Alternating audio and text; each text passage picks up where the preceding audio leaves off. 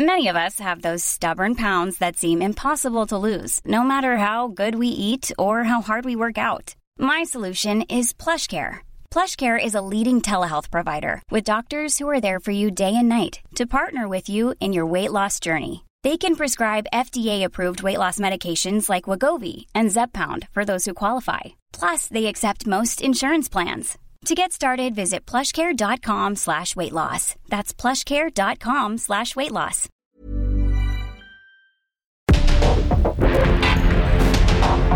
Porque el mundo actual no se entendería sin la economía, las finanzas y los negocios. Acompaña a Mario Maldonado, el columnista de negocios más joven y objetivo del periodismo financiero en su programa. Bitácora de negocios.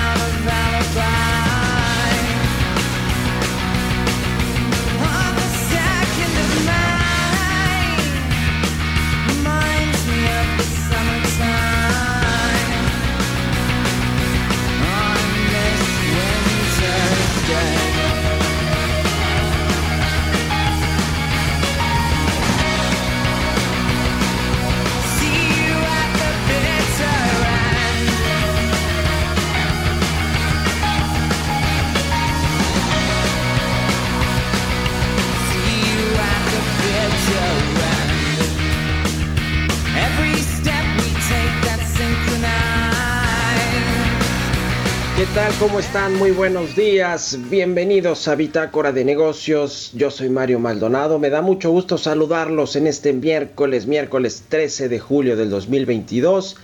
Estamos transmitiendo en vivo como todos los días tempranito en estas frecuencias del Heraldo Radio. Son las 6 con 3 minutos de la mañana y me da mucho gusto saludarlos, saludar a todos los que nos escuchan a través de la 98.5 de FM en la Ciudad de México y en el Valle de México y en el resto del país también a nuestros amigos, amigas de Guadalajara, Jalisco, de Monterrey, Nuevo León, a quienes nos siguen también en el sur de los Estados Unidos, eh, ven el eh, streaming de la página heraldodemexico.com.mx y a quienes escuchan el podcast de Bitácora de Negocios a cualquier hora del día, muchas, muchas gracias. Comenzamos este miércoles como todos los días con un poquito de música antes de entrarle a la información. Estamos escuchando a una banda que se llama Placebo y la canción The Bitter End. Esta semana escuchamos canciones de los artistas o bandas más destacados que van a presentarse en la Ciudad de México en esta segunda mitad del 2022. Es el caso de esta banda británica de rock alternativo Placebo que eh, bueno va a estar en el Palacio de los Deportes el próximo 12 de septiembre para presentar su octavo disco Never Let Me Go. Y bueno, pues esta de The Bitter End es una canción. Fue su primer sencillo de su cuarto álbum de estudio, Sleeping with Ghosts. Así que la vamos a estar escuchando este miércoles y le entramos, ahora sí, a la información. Vamos a hablar con Roberto Aguilar. Tempranito, los temas financieros más relevantes, las bolsas con escasos movimientos en espera de los datos de inflación en Estados Unidos, menor oferta y posible recesión global complican el escenario del mercado petrolero. Y Twitter demanda formalmente a Elon Musk, quien responde con un meme, así las cosas, entre eh, esta empresa de redes sociales que cofundó Jack Dorsey y el multimillonario Elon Musk, que finalmente pues no se va a quedar con los activos y con el control de Twitter. Vamos a hablar de eso con Roberto Aguilar. Vamos a platicar también como todos los miércoles con Carlos Reyes los precios del trigo se disparan, la producción de trigo, los precios y el impacto que tiene en la economía este grano importante para todo el sector agropecuario y para pues el tema de la alimentación, también de las personas. Vamos a hablar de la importancia de esta industria del trigo con Carlos Reyes todos los miércoles. Le entramos al tema de una industria relevante para la economía mexicana, el análisis a profundidad de una industria y ahí vamos a platicar de esta con Carlos Reyes. Vamos a hablar también con Stephanie Enaro, ella es experta en temas de geopolítica internacionalista, sobre esta reunión del presidente Andrés Manuel López Obrador con Joe Biden, los cinco puntos clave de su visita a Washington, D.C. Y también hoy precisamente se reúne el presidente López Obrador con empresarios de Estados Unidos y lo acompaña también una comitiva de México, una delegación de empresarios mexicanos. Mm, muchos temas que tienen que ver con el comercio bilateral entre México y Estados Unidos, que tienen que ver, como ya le decíamos ayer y en otras ocasiones, con los litigios multimillonarios que podrían desatarse en el sector eléctrico y energético en general por pues no respetar básicamente los contratos o por los cambios de contratos y de reglas del juego que ha habido en el, eh, sector de la energía en México y que bueno pues ha desencadenado esta eh, pues esta posibilidad de que haya litigios, le decía multimillonarios, habla de 10 mil millones de dólares, pero hay quien dice que puede ser fácil, facilito, lo doble de esa cifra que fue la que puso sobre la mesa la propia embajada estadounidense en México. Así que vamos a analizar todo este asunto y lo que suceda hoy con el CEO Dialogue, que es este encuentro entre empresarios mexicanos y estadounidenses allá en la capital de los Estados Unidos. Hablaremos también con el doctor José Sosaya, presidente de la Asociación Mexicana de la Industria Automotriz.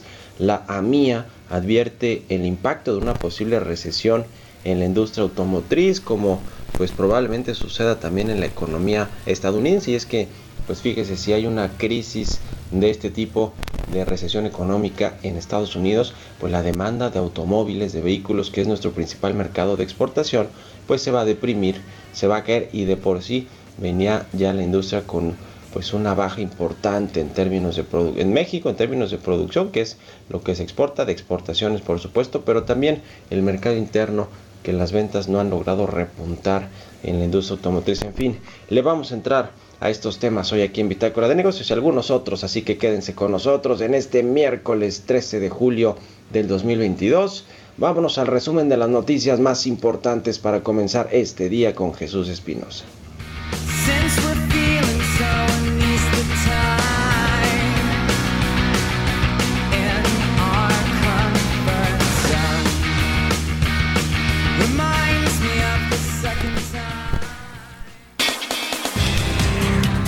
Desde la sala oval de la Casa Blanca, el presidente de México, Andrés Manuel López Obrador, propuso a Joe Biden, presidente de Estados Unidos, cinco puntos para la relación bilateral para combatir la crisis migratoria y la inflación principalmente. Entre las propuestas López Obrador, pidió a Biden revivir el programa Baracero que aplicaron entre 1942 y 1964 para regularizar la migración hacia Estados Unidos. Le pidió impulsar una reforma migratoria, quitar aranceles en alimentos más allá de los acuerdos del TEMEC y le ofreció duplicar en la frontera de México las gasolinas para venderla a consumidores estadounidenses a fin de ayudar a ese país a combatir la inflación.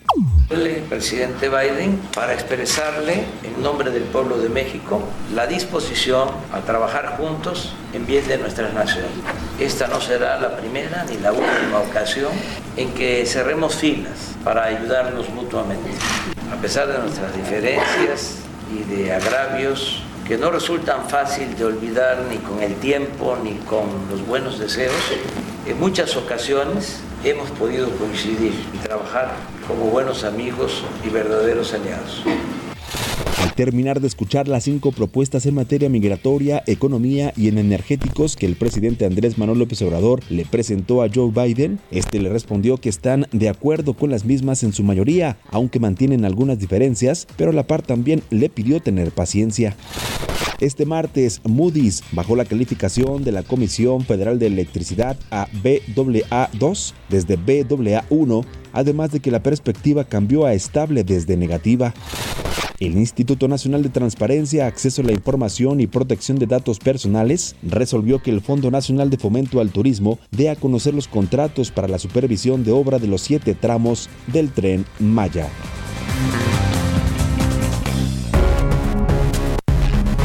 El editorial.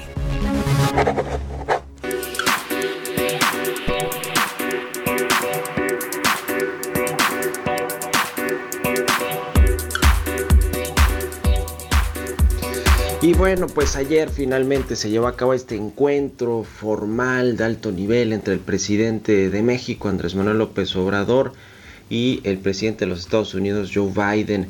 Previo a este encuentro hubo un desayuno con la secretaria de Estado de Estados Unidos, Kamala Harris, y el presidente mexicano, quien estuvo acompañado el canciller Marcelo Ebrard, por su esposa, por supuesto, Beatriz Gutiérrez Müller, y otros eh, empresarios que participaron y van a participar hoy en este CEO Dialogue en Estados Unidos, en, Washington, con los empresarios de ese país y los empresarios mexicanos, como la secretaria de Energía Rocionale, el director de Pemex, Octavio Romero, el secretario de Agricultura, Víctor Villalobos, y algunos otros representantes eh, del eh, gobierno mexicano, Tatiana Cloutier, también la secretaria de Economía.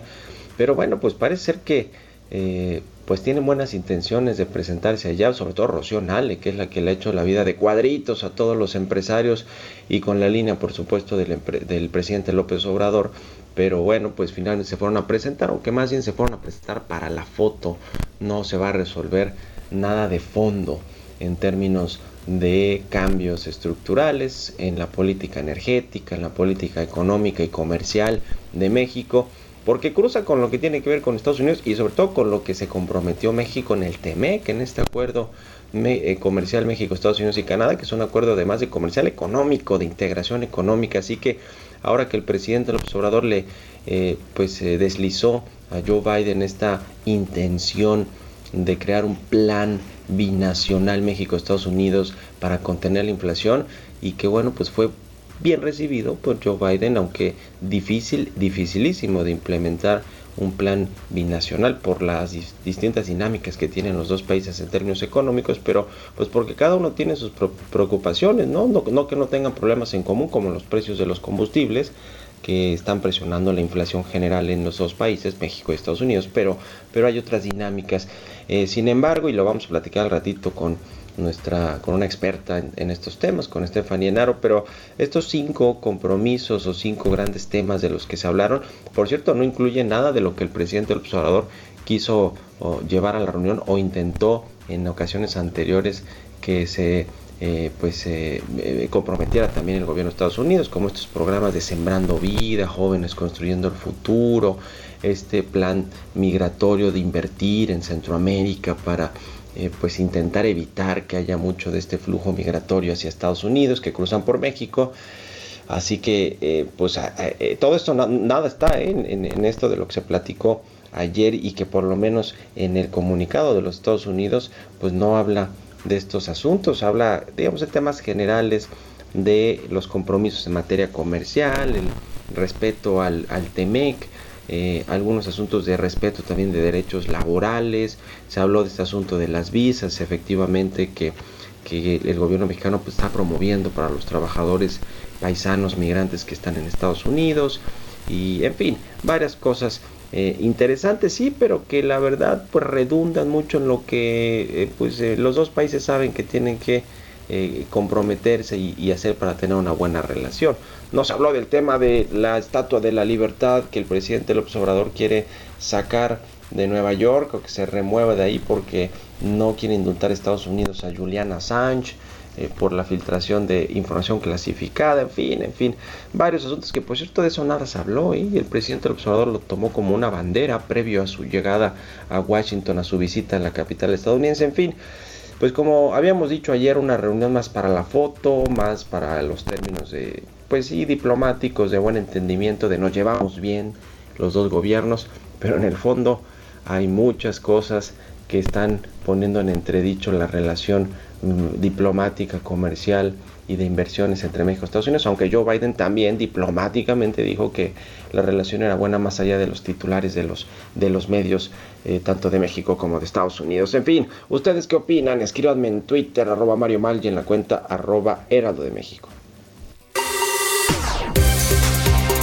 Economía y mercados.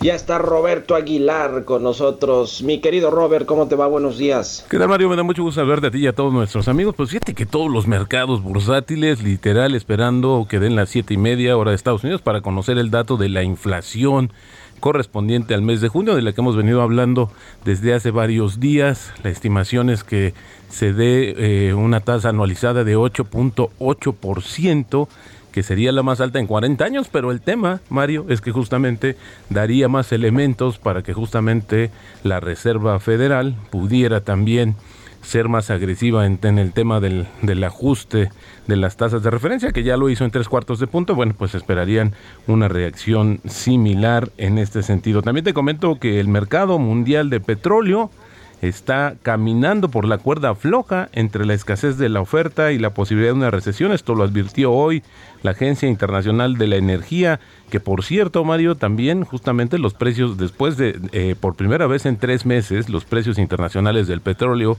pues está negociándose debajo de los 100 dólares. Interesante porque esto es el resultado de la combinación de la fortaleza del dólar, los recortes de la demanda de China, que es el principal importador de crudo en el mundo, y el temor de una desaceleración económica mundial. Fíjate que hablando también del tema de política monetaria, Mario, te comento que justamente el Banco Central de Corea subió 50 puntos base su tasa de referencia, que es el mayor aumento desde que el banco adoptó el actual sistema de política monetaria en 1999 y también el Banco Central de Nueva Zelanda aumentó las tasas en la misma proporción. También te comento que las exportaciones chinas aumentaron 17.9% en junio, esto con respecto a un año anterior, superando las expectativas de los analistas en un momento en que la economía intenta recuperar el impulso que perdió tras los extensos confinamientos por el coronavirus y los problemas en la cadena de suministro, mientras que las importaciones avanzaron apenas 1%. Así, China registra un superávit comercial equivalente a 97.940 millones de dólares en el mes de junio. También el euro se situaba por encima de la paridad en el dólar y los operadores temen que la moneda única se vea obligada a alcanzar niveles nunca vistos en décadas si los datos de inflación de Estados Unidos muestran una lectura más alta. Esto podría ocasionar, Mario, que se revaluara el dólar y con ello pues se hundiera más el euro. Así es, la expectativa que eh, justamente el euro ha perdido casi 12% este año y ayer tocó su nivel más bajo también en 20 años,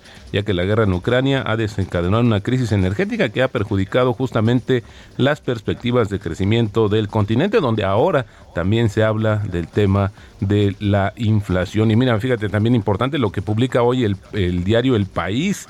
Dice que Ucrania está literal a dos pasos de llegar a un acuerdo con Rusia sobre la exportación de cereal ucraniano a los mercados internacionales. Y esto, pues de alguna manera podría aliviar las presiones en los precios de los granos que se han dado justamente a partir del tema bélico. También Twitter, pues demanda ya directamente a Elon Musk por, por violar el acuerdo de 44 mil millones de dólares para comprar la plataforma de redes sociales y pidió a un tribunal de Delaware que ordene a la persona más rica del mundo completar la fusión en 54.20 dólares por acción. Bueno, fíjate que es interesante, ayer las acciones de Twitter subieron porque están cotizando en 34 dólares. Si lo obligan, pues tendrá que comprarlas a un precio mucho mayor. En cambio, pues él respondió con un meme así muy al estilo justamente de este empresario. Y el tipo de cambio, Mario, fíjate que se está bajando un poquito, está cotizando en 20.78, pero tocó un 20.87. Bueno, también a la espera del dato de la inflación y la frase del día de hoy. Un pronóstico te puede decir mucho sobre el pronosticador, pero no te dice nada sobre el futuro. Esto lo dijo en su momento Warren Buffett. Buenísimo, mi querido Robert, muchas gracias. Nos vemos a ratito en la televisión. Al contrario, Mario, muy buenos días. Roberto Aguilar, síganlo en Twitter, Roberto AH6 con 20, vamos a otra cosa. Industria y economía. Como todos los miércoles ya está con nosotros Carlos Reyes, analista económico, conductor, siempre analizando el tema de una industria todos los miércoles aquí en Bitácora de Negocios. Mi querido Carlos, ¿cómo te va? ¿Qué tal, Mario? Muy buenos días. Buenos días al auditorio de Bitácora de Negocios. Oye, Mario, hace algunos días la agencia calificadora Fitch Ratings sostuvo que probablemente los precios del maíz y el trigo que se encuentran entre las principales materias primas para las empresas mexicanas de alimentos a nivel mundial, pues se mantendrán históricamente elevados a lo largo de 2022. Incluso dijo que la inflación actual en los precios de las materias primas y la desaceleración del crecimiento aumentarán las presiones de rentabilidad de productos y alimentos. Bueno, precisamente por eso, Mario, hoy me, me referiré al trigo, su producción e impacto económico en nuestro país. Según la Cámara Nacional de la Industria Molinera del Trigo, a través de este grano se abastece cerca del 30% de las necesidades de molienda en el país. Aquí en México actualmente operan 88 plantas distribuidoras en todo el territorio nacional, las cuales, pues si bien cuentan con una capacidad instalada de 10.614 millones de toneladas, la molienda estimada, esto es para el periodo 2021-2022, es de 7 mil millones de toneladas. Es decir, Mario, estamos 3, mil 3 millones de toneladas por debajo de la capacidad instalada. Esto, bueno, también las afectaciones por la pandemia y la crisis económica. El 53% de la producción de harina y cébola está dirigida a la panadería tradicional, el 12% a las pastas, 13% a la panadería industrial, 9.8% a la producción de galletas y 7.4% a la tortilla. El año pasado, la demanda de trigo para su molienda en el país fue de 7.186 millones de toneladas, de la cual 29% corresponde a trigo producido aquí en México, pero el 70.27% fue trigo importado. Durante este periodo de 2019 a 2022 se importaron 30 millones de toneladas de harina de trigo, en tanto que se exportaron 9 millones de toneladas, mostrando, bueno, pues un claro déficit comercial. Las cinco principales estados productores de trigo de México son Sonora, con 1.8 millones de toneladas, le sigue Baja California con 579 mil toneladas. Y luego, bueno, pues está Sinaloa, Guanajuato y Michoacán. En conjunto, estos, eh, estas entidades aportan el 87% de la producción total del trigo, el cual aporta el 12.9% del volumen nacional de granos que se producen aquí en el país y el valor total de este producto se estima en 14.167 millones de pesos, nada despreciable, Mario, en un producto que además los mexicanos pues consumimos mucho, sobre todo, y como lo vemos en el dato, pues en la panificación y en también donde el 85% del volumen total pues se obtiene eh, solamente durante los meses de mayo y junio. Pero como todos los eh, sectores, Mario, pues están, eh, no están exentos de padecer, lo decía, por la pandemia, la crisis económica, el tema de la inflación. Y bueno, también existen otros factores que afectan a esta industria y que son unas, unos retos que está pasando, como por ejemplo el traslado de las mercancías, el tema de la incidencia delictiva que también los ha afectado, bueno, la inflación, las tasas de interés y otro, otro factor también, la volatilidad en la paridad cambiaria, Mario, pero es un producto que se consume mucho en México, que está en varios productos y que, bueno, tiene un impacto económico importante, por lo cual, bueno, pues habría que ver, porque de acuerdo a lo que dijo Fitch Ratings, pues los precios eh, tanto del trigo como del maíz se eh, van a mantener, pues históricamente altos, como la mayoría de las materias primas, a lo largo, por lo menos, Mario, de este 2022. Pues ahí está el tema. Efectivamente, el precio de los granos y de muchas otras materias primas están al alza. Gracias, Carlos. Un abrazo y muy buenos días. Mario, muy buenos días. C. Reyes Noticias en Twitter. Sigan a Carlos Reyes. Vamos a la pausa. Regresamos.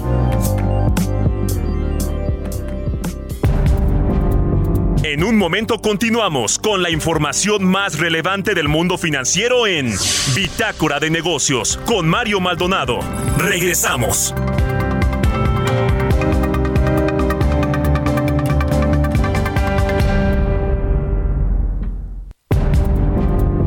Estamos de vuelta en Bitácora de Negocios con Mario Maldonado.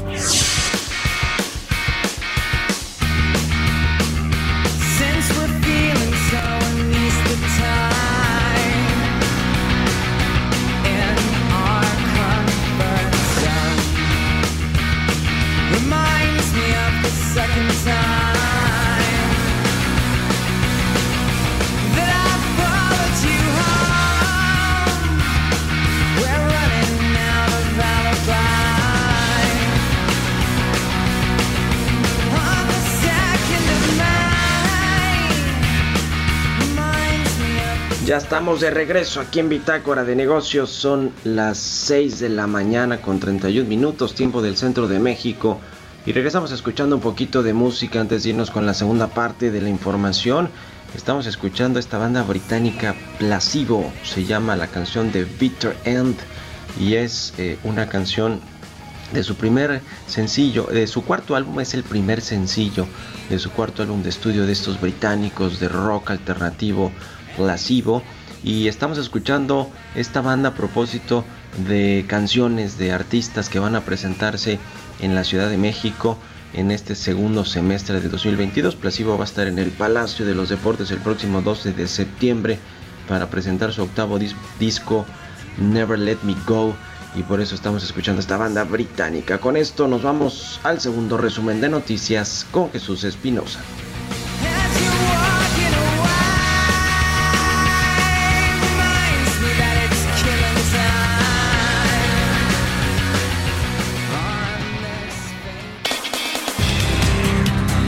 El Fondo Monetario Internacional recortó de nuevo su previsión de crecimiento para Estados Unidos a un 2.3% en este año, desde el 2.9% de finales de junio, por las recientes revisiones a la baja del PIB estadounidense del primer trimestre y del gasto de los consumidores. La jefa de gobierno de la Ciudad de México, Claudio Sheinbaum, busca que la educación sea el centro de la transformación, tras anunciar que se integrarán a la nómina educativa docentes el Instituto Rosario Castellanos y de la Universidad de Salud para garantizar sus derechos laborales. Claudio Sheinbaum subrayó que con las becas para estudiantes de preescolar, primaria, secundaria y la creación de cinco preparatorias del Instituto de Educación Media Superior de la Ciudad de México, buscan que la educación pública sea la mejor de todas las educaciones y que todos los alumnos tengan la posibilidad de estudiar. De ser instituto de estudios superiores, la Rosario Castellano se va a convertir en universidad. Universidad Rosario Castellano. Es una ley que se va Many of us have those stubborn pounds that seem impossible to lose, no matter how good we eat or how hard we work out. My solution is PlushCare. PlushCare is a leading telehealth provider with doctors who are there for you day and night to partner with you in your weight loss journey. They can prescribe FDA-approved weight loss medications like Wagovi and Zepbound for those who qualify. Plus, they accept most insurance plans. To get started, visit plushcare.com slash weight loss. That's plushcare.com slash weight loss. A, presentar en el Congreso de la Ciudad de México en septiembre y el objetivo pues es dejar fortalecido este sistema educativo que hemos creado en la Ciudad de México. Alejandro Ramírez, presidente del Consejo Mexicano de la Industria de Reuniones, apuntó que la lenta recuperación de la economía de Europa afecta a la reactivación del turismo de negocios y reuniones en México. El Ejecutivo espera aún así que la recuperación del sector al cierre de este año alcance un 70% de lo que se observaba en 2019 y espera que el sector alcance también una recuperación total entre 2023 y 2024. Elon Musk fue demandado por Twitter por no cumplir el contrato de compra de la compañía por 44 mil millones de dólares, calificando la estrategia del empresario de modelo de hipocresía, de acuerdo con documentos judiciales. La demanda presentada insta al tribunal a ordenar a Musk que complete su acuerdo de compra, argumentando que ninguna indemnización económica puede reparar el daño causado a la compañía. Entrevista.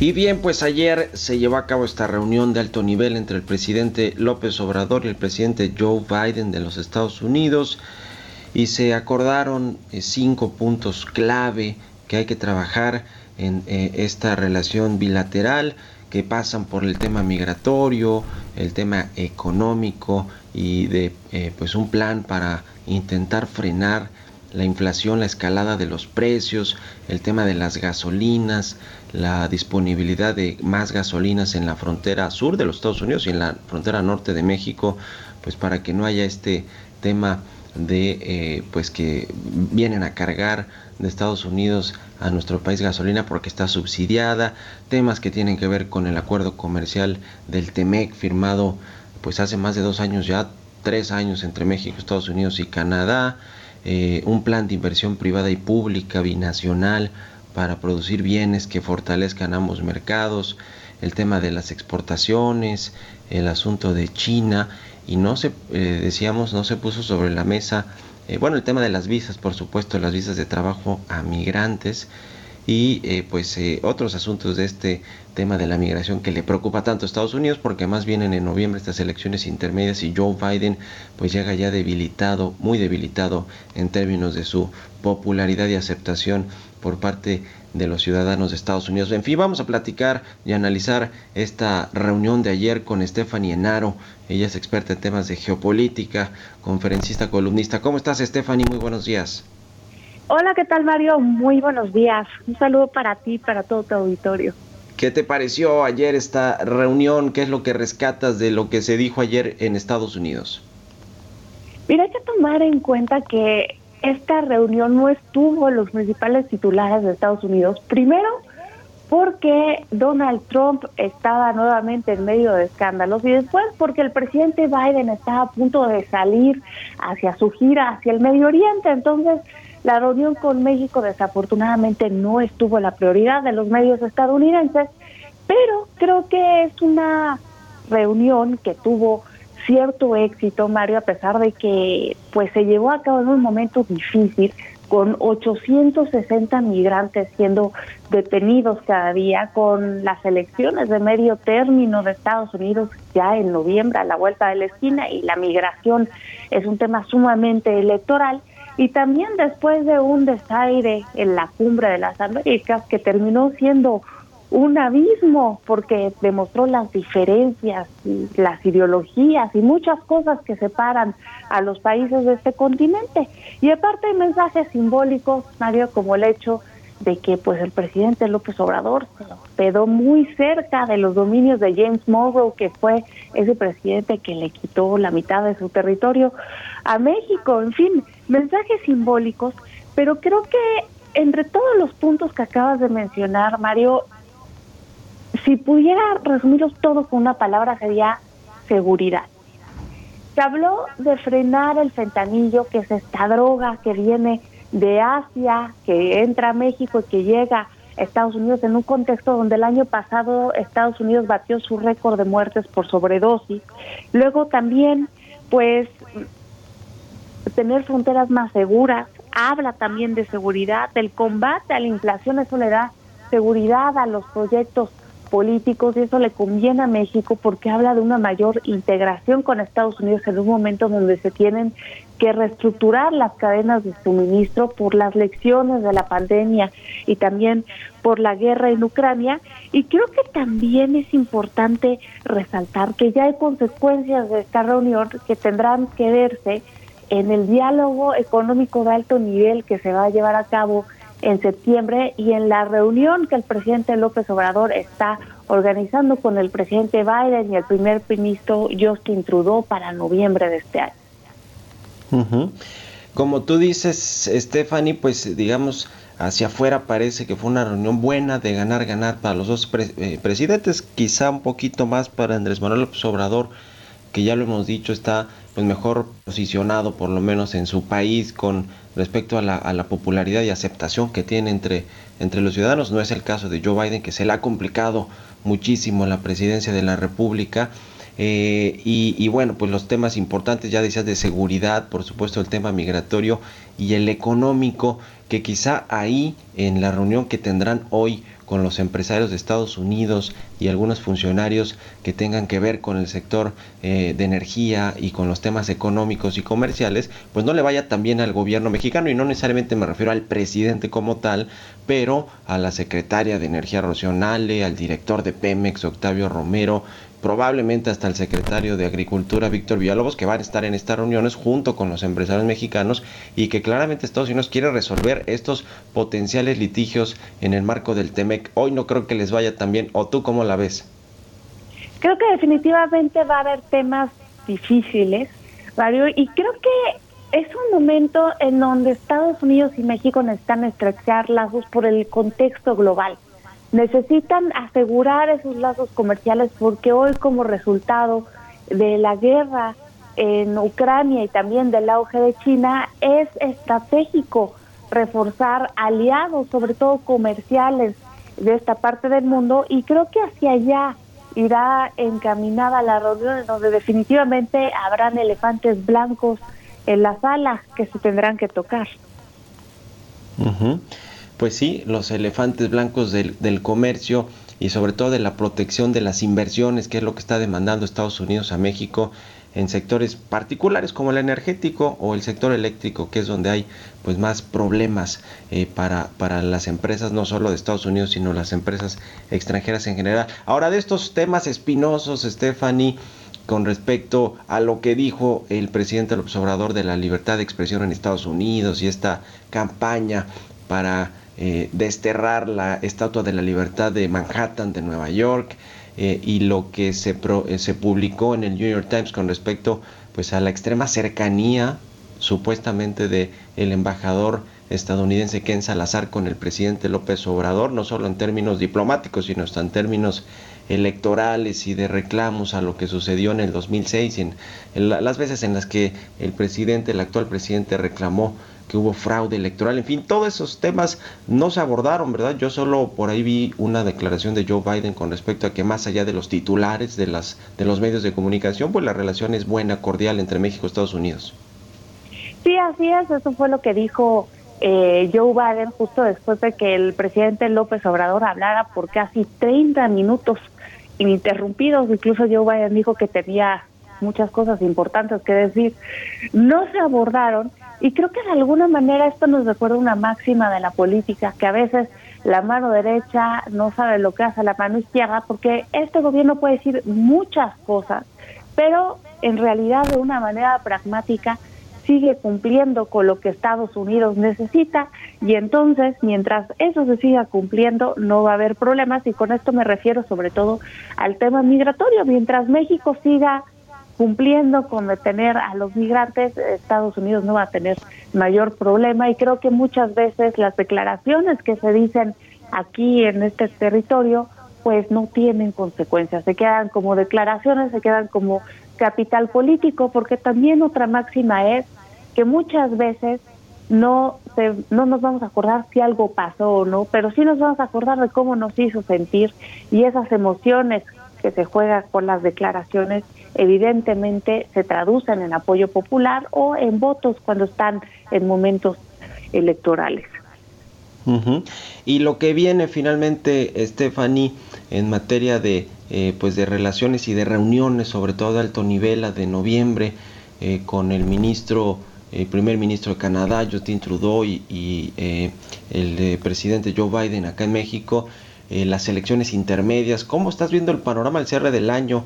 En lo que tiene que ver con Estados Unidos, digamos un poquito más de política interna, pero también la reunión que próximamente tendrán aquí en México estos tres mandatarios. Me parece que de aquí a prácticamente que se acaba el año, el principal tema de la agenda bilateral será migración, migración, inmigración.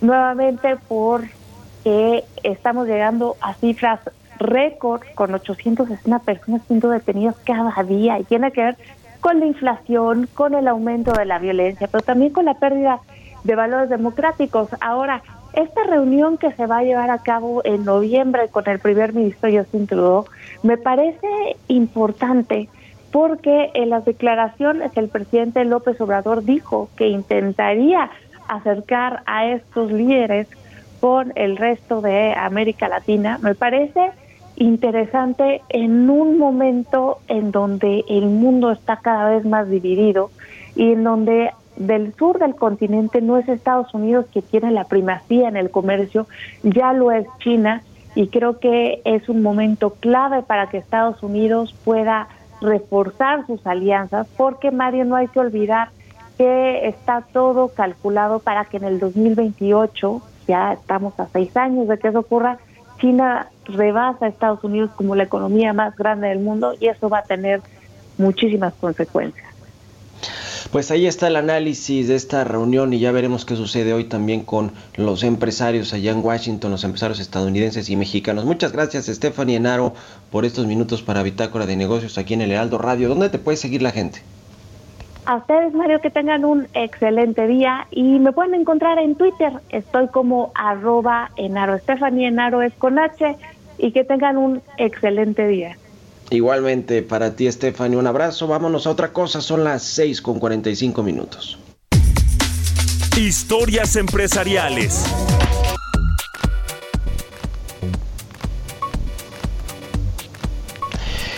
Y bueno, el secuestro de los datos en México cuesta, en el mundo, perdón, cuesta 4 mil millones de dólares a las empresas. Nos platica más de esto Giovanna Torres. De acuerdo con datos de Estatista, los costos del secuestro de datos se ha ubicado en promedio en 4 millones de dólares, pero el año pasado alcanzó su máximo histórico. Cada vez que una empresa sufre el secuestro de datos, los impactos económicos ascienden en promedio a 4.24 millones de dólares y el ransomware se ha convertido en una de las vías predilectas de los ciberdelincuentes para cometer delitos cibernéticos, debido al valor que tiene el data para usuarios y empresas. Víctor Hernández, Senior Security Consultant de la empresa A3SEC, aseguró que el panorama parece desalentador. Sin embargo, dijo que este tipo de ataques es previsible a través de identificar las zonas vulnerables y el refuerzo de la seguridad en puntos clave. Uno de los primeros pasos, asegura el experto, es incrementar la seguridad en la nube, pues las empresas optarán cada vez más por vaciar su información en la nube híbrida ante el auge de la digitalización en los entornos de trabajo, obligándoles a reforzar la seguridad de sus servidores para evitar la filtración de información crítica. El reporte de State of Ransomware in Financial Services 2021 de la firma británica Sophos indica que los servicios financieros y las empresas del sector son las favoritas de los ciberdelincuentes, pues 34% de las organizaciones encuestadas reconocieron haber sufrido estos ataques. Sophos señala que las empresas del sector pagaron de rescate en promedio 2.1 millones de dólares, lo que supera el promedio mundial ubicado en 1.85 millones de dólares al considerar factores como las multas impuestas por los reguladores bancarios, la reconstrucción de los sistemas, así como el golpe de la reputación. Para Bitácora de Negocios, Giovanna Torres. Bitácora de Negocios con Mario Maldonado. Vamos a platicar ahora con el doctor José Sosaya, el es presidente de la Asociación Mexicana de la Industria Automotriz. ¿Cómo estás, José? Muy buenos días. Muy bien, Mario, muy buenos días, gusto saludarte. Pues, ¿qué está pasando con este sector tan importante para la economía nacional, para la industria manufacturera? Viene una posible recesión en los Estados Unidos y eso pone en riesgo la recuperación de la industria automotriz, de la producción y de las exportaciones. ¿Cómo están viendo el panorama? Bueno, primero pues eh, señalar que afortunadamente enero cerramos con ah, porcentajes positivos hacia el alza, aunque fueran porcentajes eh, bajos, pero en, la producción 6% arriba de junio del año pasado, en la exportación 1.4% arriba y en ventas internas 1.9 arriba de junio del año pasado. Obviamente cuando hablamos ya de una recesión, pues esto afectaría no, todo no solo al sector automotriz, a todos los sectores y bueno, lo que el sector automotriz está tratando de alcanzar es incrementar su participación dentro del mercado americano para que eh, pues podamos, si en caso de que se diera esta recesión, pues mitigar un poco los efectos negativos de la misma.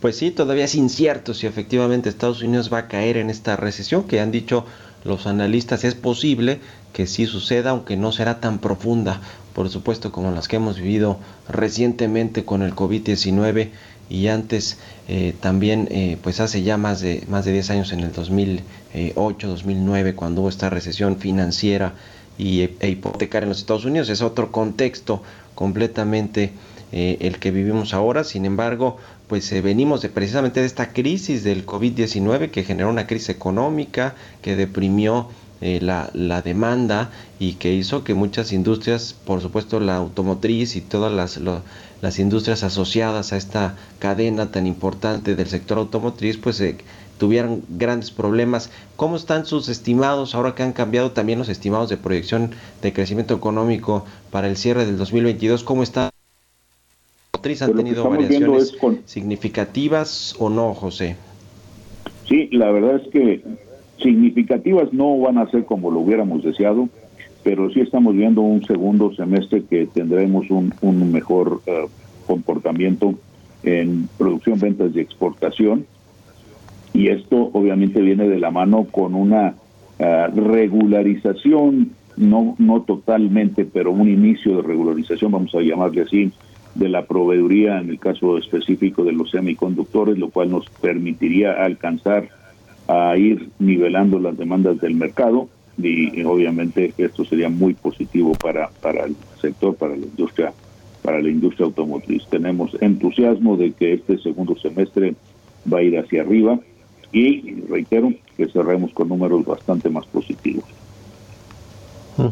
Hablando eh, precisamente de regulaciones y de políticas que tienen que ver con el sector automotriz, ¿han podido hacer algo con esta iniciativa de gobiernos estatales que pues eh, eh, digamos que le dio luz verde el gobierno federal, el presidente del observador, para legalizar los autos de Estados Unidos, los llamados autos chocolate, han avanzado algo en ese renglón y también preguntarte, pues los estados que ya lo están implementando, ¿qué tanto pues han legalizado, regularizado los automóviles que vienen de Estados Unidos? Mira, primero, lamentablemente no, no hemos podido avanzar en ese sistema por más esfuerzos que hemos hecho con las diferentes autoridades. Eh, esto pues es una, como lo sabemos todos, fue una determinación de un decreto presidencial que ha ido hacia, hacia adelante en los diferentes estados que lo han querido implementar con la gravedad en esta ocasión, porque esto no es la primera vez que pasa en México, pero en esta ocasión que ahora se da en estados del interior de la República y pues con la afectación al mercado interno que esto, que esto ha tenido, al riesgo de los conductores por ser vehículos usados cuyo mm, estado mecánico no se conoce y que además no están sujetos a ninguna verificación de ningún tipo. Entonces, lamentablemente en ese sentido no hemos tenido ningún, ningún avance y eh, pues por, por, por el tema de, de este, hacia dónde creemos que vaya a ir esto, pues lo que hemos visto en algunos números es que no está teniendo la respuesta que se esperaba en, en cuanto al número de registro, pero sin embargo sí se ha incrementado la importación ilegal. Entonces, ¿qué está pasando? Pues que ante la confusión de este decreto, la importación ilegal de vehículos ha aumentado, pero no así el registro de los mismos. Pues ahí está el tema, complicado, complicado el, asunto. Y eh, finalmente preguntarte con, lo, que iniciamos, José, el tema de la exportación a Estados Unidos. Eh, ¿ha, habido, digamos, algún eh, cambio con respecto a la diversificación de mercados que México está apostando junto con Estados Unidos, que es nuestro mercado principal, pero a otros países donde se esté abriendo más este tema de la exportación de automóviles? Sí, como sabes, el sector automotriz exporta a, todo el mundo prácticamente vehículos y en ese sentido eh, en los Estados Unidos es nuestro principal uh, eh, país destino de las exportaciones. El 80% de nuestras exportaciones automotrices van hacia los Estados Unidos. Sí hemos intentado y se sigue tratando de diversificar ahora con nuevos acuerdos comerciales a otros países como bien sabes, está en negociación ahorita el de, el, de Ecuador. Eh, se iniciaron las negociaciones con el del Reino Unido. En fin, hay pláticas con diferentes países para diversificar aún más las exportaciones mexicanas y no depender tan fuertemente del mercado de los Estados Unidos. Pues ahí está el tema. Muchas gracias José Sosaya, presidente de la MIA, por estos minutos y muy buenos días. Mario, siempre un gusto saludarte. Muchas gracias y muy buen día. Que estés muy bien. Hasta luego. Con esto nos despedimos. Gracias por habernos sintonizado este miércoles aquí en Bitácora de Negocios. Se quedan con Sergio Lupita en eh, estas frecuencias del Heraldo Radio y nos escuchamos mañana tempranito a las 6. Muy buenos días.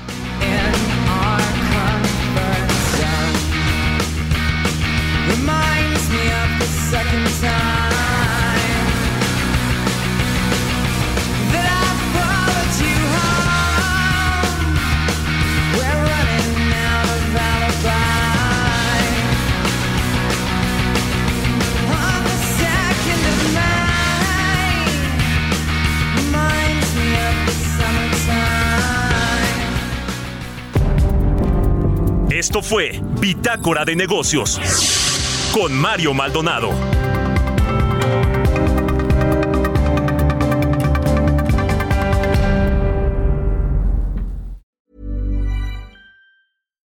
Deserves the best, and there's no better place to shop for Mother's Day than Whole Foods Market. They're your destination for unbeatable savings, from premium gifts to show-stopping flowers and irresistible desserts. Start by saving 33% with Prime on all body care and candles. Then get a 15-stem bunch of tulips for just $9.99 each with Prime. Round out Mom's menu with festive rosé, irresistible berry chantilly cake, and more special treats. Come celebrate Mother's Day at Whole Foods Market.